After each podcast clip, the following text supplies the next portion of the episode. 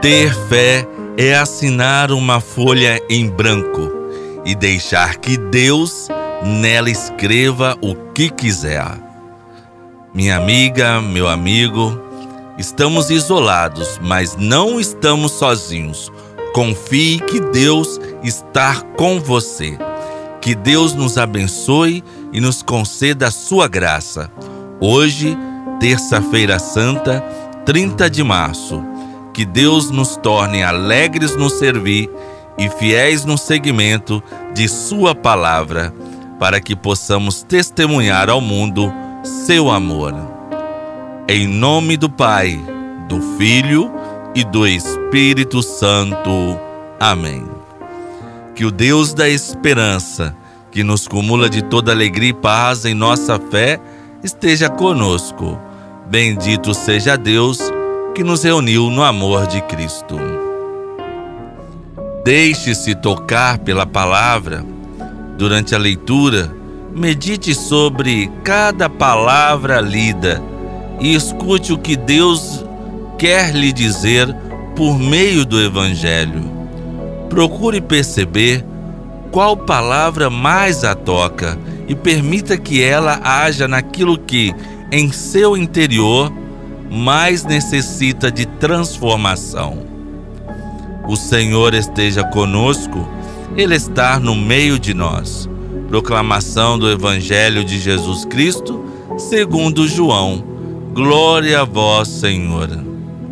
O Evangelho de hoje é extraído do capítulo 13, dos versículos de 21 a 33 e de 36 a 38. Naquele tempo, estando à mesa com seus discípulos, Jesus ficou profundamente comovido e testemunhou: Em verdade, em verdade vos digo, um de vós me entregará. Desconcertados, os discípulos olhavam uns para os outros, pois não sabiam de quem Jesus estava falando. Um deles, a quem Jesus amava, estava recostado ao lado de Jesus. Simão Pedro fez-lhe um sinal para que ele procurasse saber de quem Jesus estava falando. Então o discípulo, reclinando-se sobre o peito de Jesus, perguntou-lhe: Senhor, quem é? Jesus respondeu: É aquele a quem eu der o pedaço de pão passado no molho. Então Jesus molhou um pedaço de pão e deu a Judas, o filho de Simão Iscariotes. Depois do pedaço de pão, Satanás entrou em Judas. Então Jesus lhe disse: O que tens a fazer, executa-o depressa. Nenhum dos presentes compreendeu por que Jesus lhe disse isso. Como Judas guardava a bolsa, Alguns pensavam que Jesus lhe queria dizer: compre o que precisamos para a festa, ou que desse alguma coisa aos pobres. Depois de receber o pedaço de pão, Judas saiu imediatamente. Era noite. Depois que Judas saiu, disse Jesus: Agora foi glorificado o Filho do Homem, e Deus foi glorificado nele. Se Deus foi glorificado nele, também Deus o glorificará em si mesmo e o glorificará logo. Filhinhos, por pouco tempo estou ainda convosco. Vós me procurareis e agora vos digo, como eu disse também aos judeus: Para onde eu vou, vós não podeis ir. Simão Pedro perguntou: Senhor, para onde vais? Jesus respondeu-lhe: para onde eu vou, tu não me podes seguir agora, mas me seguirás mais tarde. Pedro disse: Senhor, por que não posso seguir-te agora? Eu darei a minha vida por ti. Respondeu Jesus: Darás a tua vida por mim? Em verdade, em verdade te digo: o galo não cantará antes que me tenha negado três vezes palavra da salvação. Glória a vós, Senhor. Meu amigo, minha amiga, O evangelho de hoje revela a última ceia, depois de Jesus ter lavado os pés dos discípulos e de ter falado da obrigação de termos que lavar os pés uns dos outros. Jesus está à mesa com seus discípulos e conversando com eles, e diz que um deles o trairá.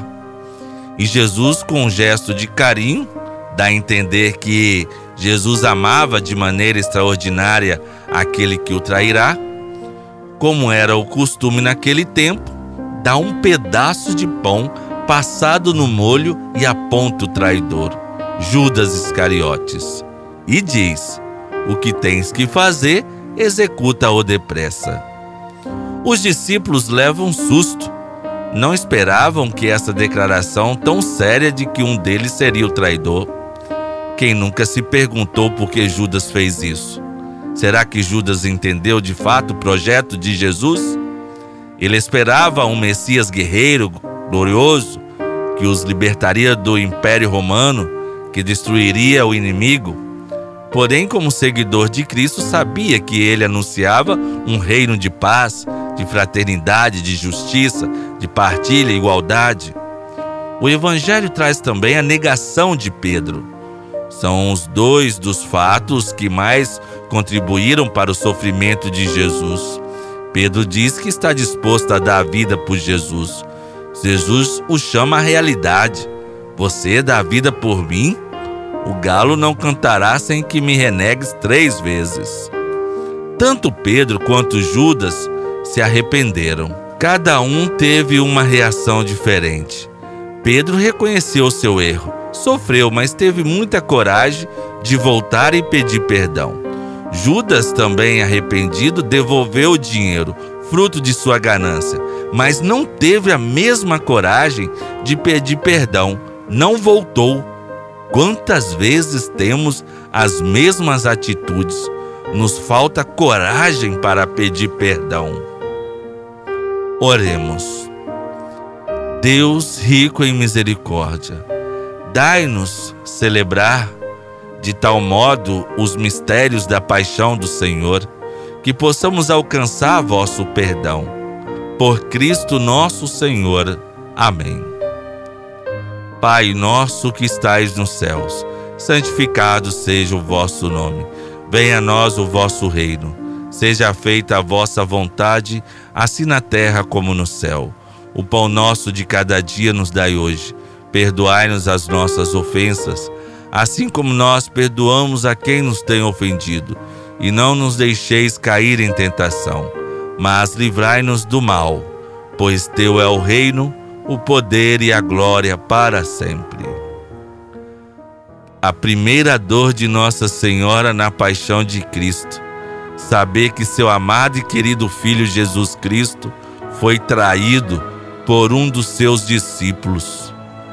Ave Maria, cheia de graça, o Senhor é convosco. Bendito sois vós entre as mulheres, e bendito é o fruto do vosso ventre, Jesus. Santa Maria, Mãe de Deus, rogai por nós, pecadores, agora e na hora de nossa morte. Amém. Nossa Senhora das Dores, rogai por nós. Nosso auxílio está no nome do Senhor. Deus nos abençoe e nos guarde. Ele nos mostre a sua face e se compadeça de nós. Volte para nós o seu olhar e nos dê a sua paz. Abençoe-nos o Deus misericordioso, Pai, Filho e Espírito Santo. Amém. Terminamos nos perguntando o modo como hoje vivemos a nossa fé, a fidelidade a Jesus. No amor de Santa Rita, nunca estaremos sozinhos.